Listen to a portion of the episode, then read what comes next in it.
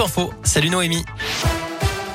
Salut Cyril, salut à tous. Un rapide coup d'œil sur le trafic pour commencer. Je vois qu'il n'y a pas de grosses perturbations à vous signaler pour l'instant dans l'agglomération lyonnaise.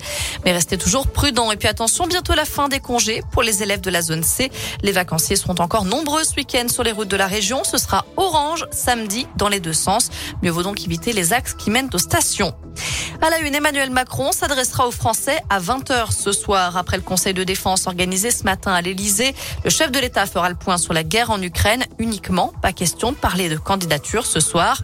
Au septième jour du conflit, l'armée russe affirme avoir pris le contrôle de la ville de Kherson, au sud de l'Ukraine. Des affrontements ont également eu lieu à Kharkiv. Les négociateurs russes se disent prêts à poursuivre les pourparlers avec des représentants de Kiev. En attendant, plus de 830 000 personnes ont quitté l'Ukraine depuis le début de la crise. Dans la métropole de Lyon, comme partout en Auvergne-Rhône-Alpes, la solidarité s'organise avec des collectes de vêtements, de nourriture, de médicaments et de matériel médical. Deux camions de 26 tonnes devraient partir ce soir de Mions en direction de l'Ukraine. La bonne nouvelle, c'est que la situation sanitaire s'améliore en France, notamment chez nous. Le nombre de malades du Covid a diminué aux hospices civils de Lyon. Ils sont 327 pris en charge cette semaine contre 362 la semaine dernière. Et parmi eux, 33 sont soignés en service de réanimation. C'est 7 de moins en une semaine. Il voulait juste s'amuser en caillassant des policiers. Deux adolescents de 13 et 14 ans ont été interpellés lundi à Vénissieux après avoir lancé des pierres sur des véhicules de police en patrouille. Par chance, aucun agent n'a été blessé. Les suspects ont été présentés au parquet des mineurs. Ils se sont vus délivrer une composition pénale.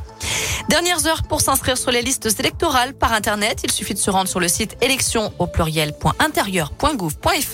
et de charger une pièce d'identité et un justificatif de domicile. Passé minuit ce soir, il faudra vous rendre en mairie pour vous inscrire ou bien le faire par courrier avant le vendredi 4 mars. Pour le moment, 11 candidats ont obtenu les 500 parrainages nécessaires à la validation de leur candidature.